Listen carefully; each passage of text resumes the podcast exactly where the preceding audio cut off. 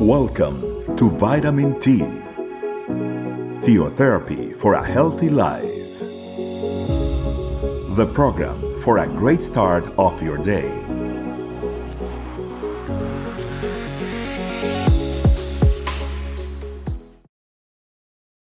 Hi, family. Welcome to another Vitamin T, food for our soul. Today we will be studying out of the book of Psalms, chapter 4, verse 8. This meditation is titled, The Lord is my safety. The verse reads as follows I will both lie down in peace and sleep. For you alone, O Lord, make me dwell in safety. I will lie down every single day of our life, we are going to end our day with moments where we lie down and sleep. It is our decision if we finish that day giving our life to the Lord in His hands, or if we go to sleep thinking, I still have something pending to do. I cannot stop thinking about my worry. I cannot let go of this situation. I don't know if I locked the door. I can stop thinking about X or Y. I still need to finish another errand. In the Lord's sight, when we give our life to Him, He provides us His safety and peace when we kneel down and pray to Him, when we, we meditate on the Word, when we take ownership of His promises, He fills us with His peace that goes beyond all understanding and fills us with confidence, knowing that we are safe in Him. And to me, going to sleep is a moment that should never be taken away from us. We all need to sleep. Maybe you sleep five or six hours. Maybe you sleep eight. Maybe uh, you are a lucky one and you get to sleep more than eight. Whichever amount of hours you sleep every night or the amount of hours that you get to lie down, it is not by the amount that you actually rest is but the amount of trust that you put in the Lord and the confidence and the safety that you know that you have in the Lord that your rest can be fulfilled. Why do I say this? Because if you have no trust, you are going to end up suffering from insomnia.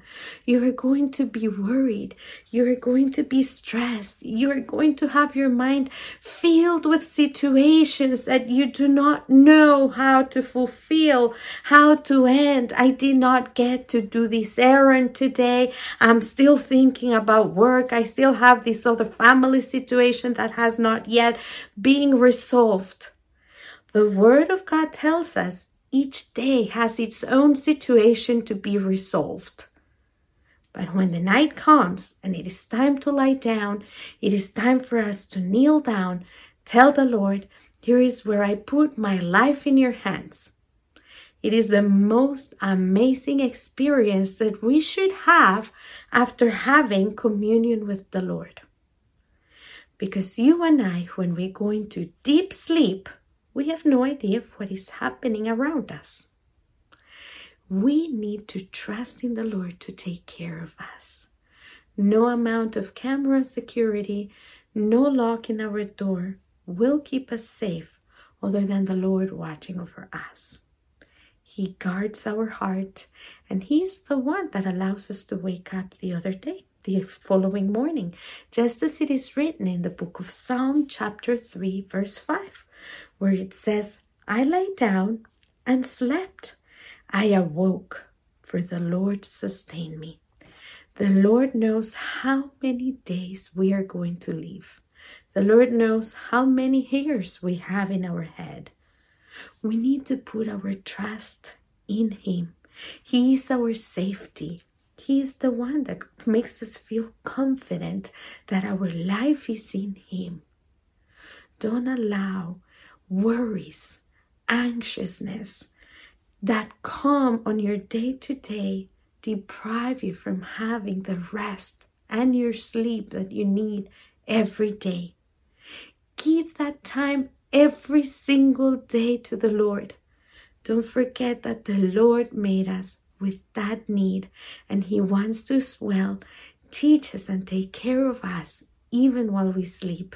The Lord can speak to us through our dreams and even teach us as He sleep to our subconscious when we need to rest and lay down confidently and knowing that in Him is where we are safe, that we should not worry about what is happening or the things we did not achieve for the day. In Him, we have confidence and we, He is the Lord that takes care of both our day and our night. Let's pray, family. Thank you, Lord, for being a God that has taken care of every single aspect of our life. You know how many hours of sleep each one of us needs. The moment that we rise and the moment that we go to sleep. You amazingly can speak with us in our subconscious as we sleep, or you can speak to us through dreams. But Lord, many times we do not lay and we do not rest safely, confidently, and at peace because we worry about our days today. But allow us, Father, to rest in peace and to know that you are our security, Father, that you are the one that guards our mornings and as well our nights, and that if we kneel down and we give you, Lord, everything, Lord, that has happened in our day, and we know that in you everything can be sustained. You, Lord, will allow us to wake the following morning in safety and in strength. We praise you and we glorify you on this day, and we exalt you, Father. Amen. Thank you, family, for another vitamin T. Hope to see you next time. Bye. Thanks for joining us. Remember, the vitamin T can be found in audio, video, and written versions in our website, estecamino.com. We'll be waiting for you tomorrow for your daily vitamin T. Theotherapy for a healthy life.